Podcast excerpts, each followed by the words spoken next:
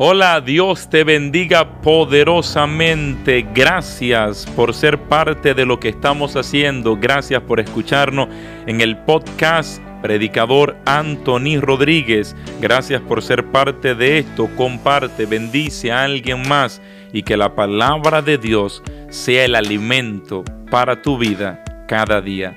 Mi Dios te bendiga.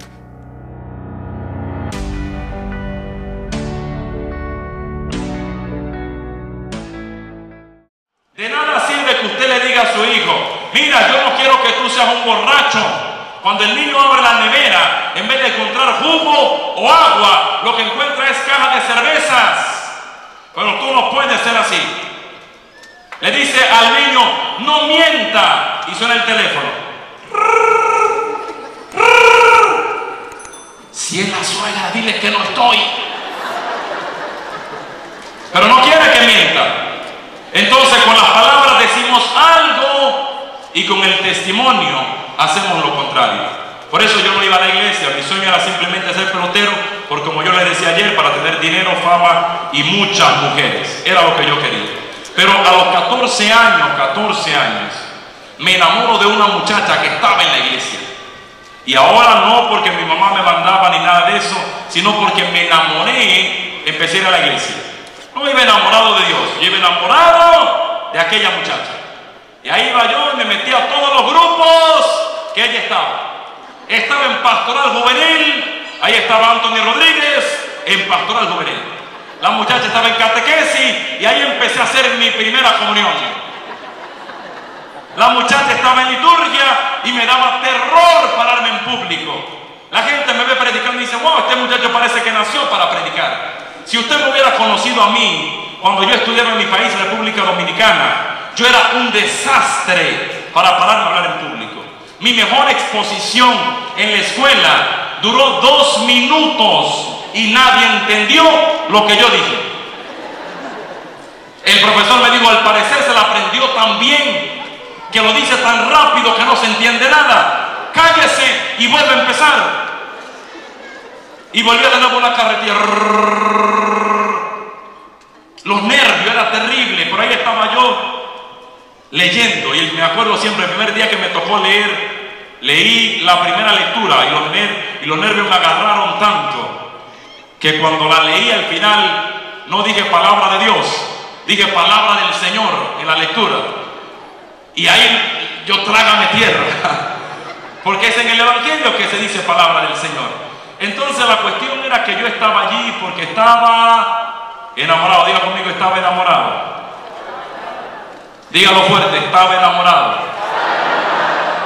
Y no usted que está casado, que ha enamorado, los hombres entienden muy bien. El hombre se disfraza en la etapa de conquista y el hombre se vuelve el hombre perfecto. Y la mujer dice, wow, pero si era el príncipe azul y de repente se ha convertido en un monstruo.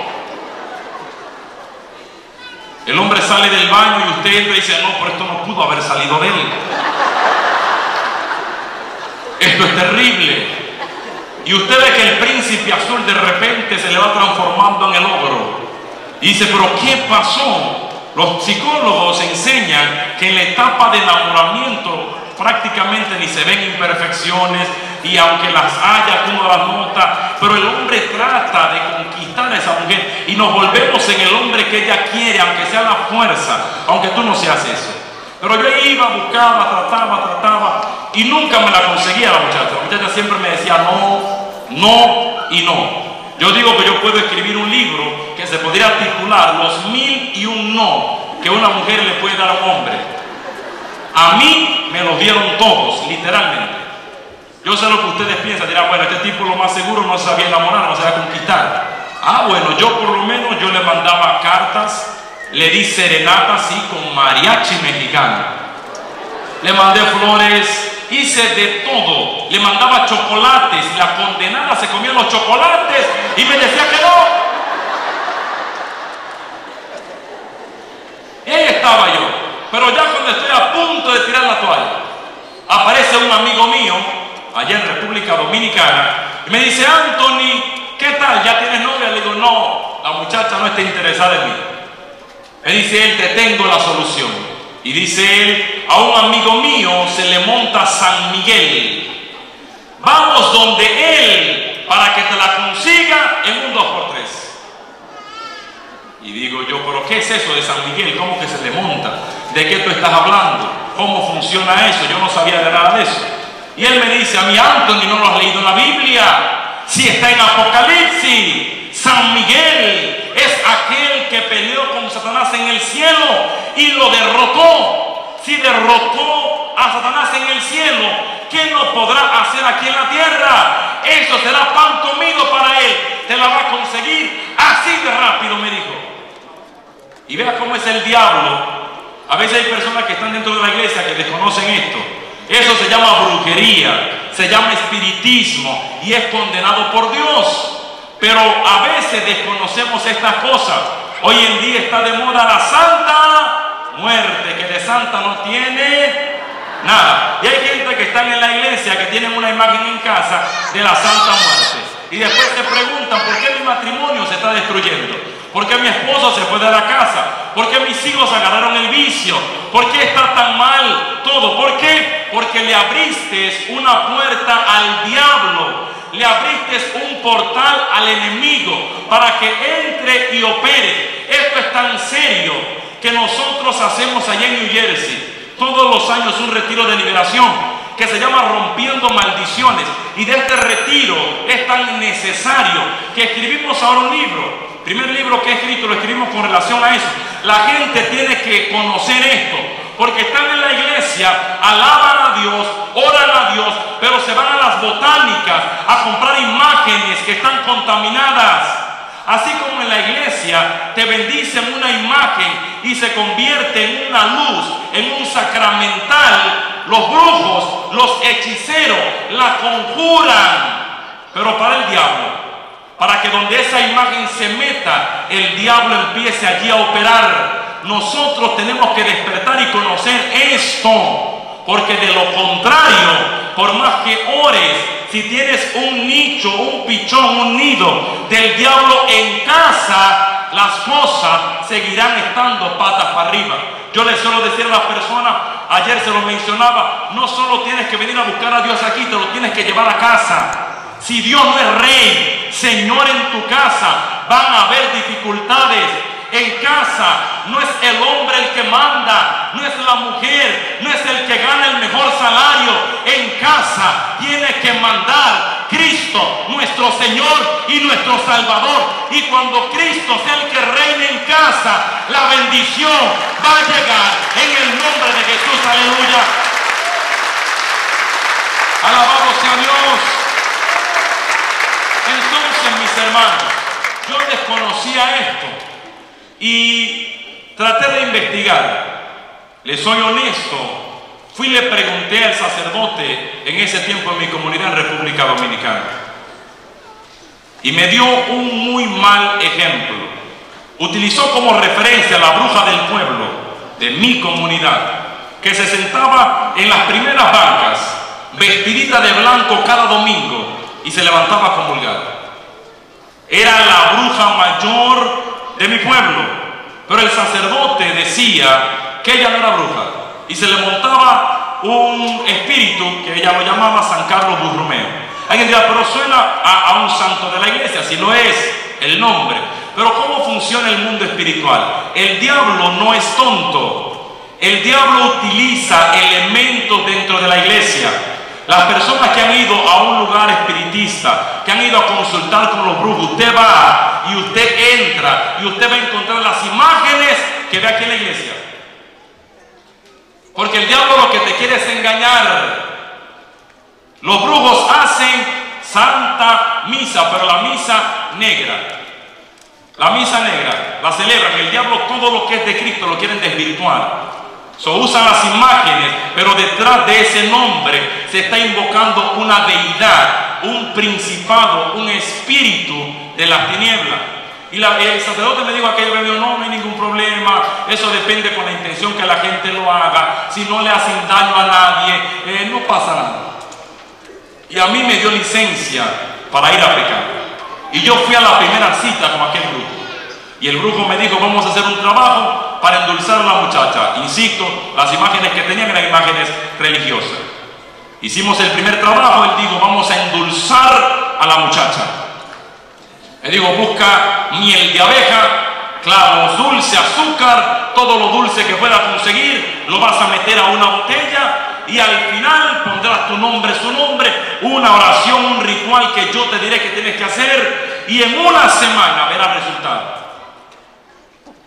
Tomé todas las instrucciones, mi amigo y yo nos fuimos, compramos miel, hicimos todo el ritual. Llegó el viernes a la pastoral juvenil, había pasado una semana. Llego al grupo y hay una silla que está disponible al lado de la muchacha. Y digo yo, aquí es donde yo voy, me siento a su lado y ella dirá, flaco mío, yo te he amado siempre. Lo que pasa es que no te lo había dicho. Pero voy, me le siento al lado y con todos los pronósticos ocurrió exactamente lo contrario. Ella usa el primer motivo, la primera excusa, se levanta y se cambia de lugar. Digo yo, mmm, esto está raro. Digo, bueno, tal vez falta un poco más de tiempo. Espero la siguiente semana. Lo mismo, la muchacha no me pelaba. Eso no, no, no. Entonces llega mi amigo, el que me metió todo esto. Me dice, Anthony, ¿qué tal? Ahora sí tienes novia. Le digo yo, mira, aquí hay un tremendo problema. O todo esto es mentira o eso no funciona. Me dice Anthony, ¿por qué? Porque el brujo dijo que esto iba a ser para endulzarla, pero ha ocurrido todo lo contrario. Está más agria y desabrida conmigo todos los días. Eso no funciona. Y me dice él, eh, déjame pensar. Porque a veces creemos que el diablo te va a soltar así de fácil. El error de Eva, usted lo ha leído y lo ha escuchado un millón de veces en la Biblia, cuando la serpiente tentó a Eva. ¿Sabe cuál fue el error de Eva? Tener una conversación con el diablo. Con el diablo no se conversa, con el diablo no se negocia. El error de Eva fue entrar en comunicación con él y de allí nació el primer pecado. Hay gente que dice, no, hermano, yo estoy muy claro. No, no, no. Con el enemigo no hay negociación, el enemigo hay que reprenderlo en el nombre del Cristo, que todo lo puede. Bendito sea Dios. Amén. Hay que reprenderlo.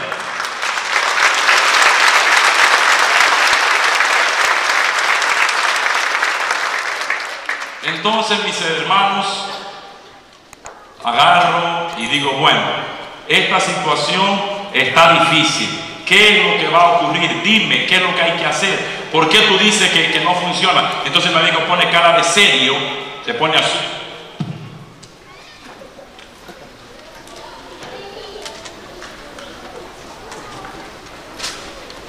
Dice, estoy pensando, a ver, ¿por qué no ha funcionado? Pero el tipo en serio, tiene cara de serio como que va a resolver el problema nacional. Ya, lo tengo. ¿Qué es? Me dice, el problema es que vivimos en República Dominicana.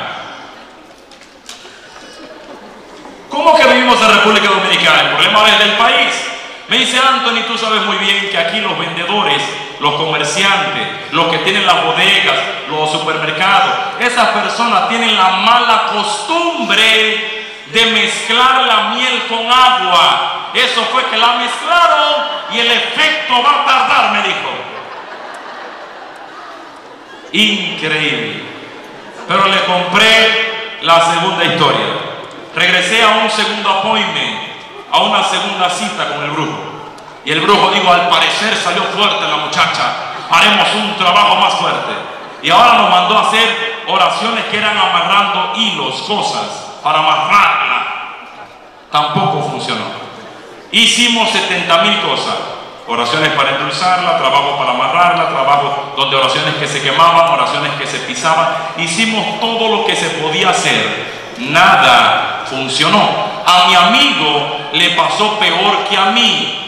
¿Por qué? Porque el brujo le dijo que la muchacha de la cual él estaba enamorado nació al revés. No se asuste.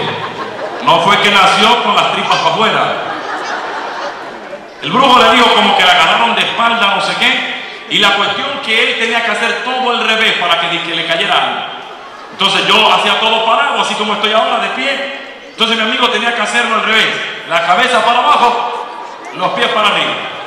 Era una proeza lo que este muchacho hacía. Se tenía que pegar a una pared, se ponía así con la cabeza por abajo, los pies para arriba y leer todo, muchas gracias, leer todo de atrás para adelante. Y el muchacho tenía que leer todo al revés. Un ejemplo, oraciones que terminaban, por ejemplo, en amén. Él tenía que empezar amén y todo para atrás. Todo al revés, todo al revés. Entonces ahora hay gente que van a pensar, van a decir, bueno, entonces ese grupo no sabía, no funcionó. Pero yo conozco, siempre aparece la, la madre chismosa que no cree en Dios, que no va a la iglesia, que le gustan estas cosas. Y te dice, pero yo tengo una amiga que esa sí sabe. Es así. Esa te hace una limpia tremenda. Trae a la casa para que te haga una limpia buena. Y la bruja va a la casa y le hace una limpia tremenda. Viene, limpia la cuenta bancaria, le limpia el cheque, le limpia la tarjeta de crédito. Y le limpia siendo plata que usted tenga, se la limpia toda. Porque gastan un dineral y la gente le gusta esto. Este video ha llegado a su final y sé que es muy triste, pero la buena noticia es que estamos subiendo videos nuevos todos los días. Para que no te pierdas ningún nuevo contenido, suscríbete al canal, activa las notificaciones y sé parte de todo esto solo y únicamente si quieres de verdad asumir un compromiso en Dios, crecer en la vida espiritual, porque se puede vivir la fe a un nuevo nivel. Dios te bendiga.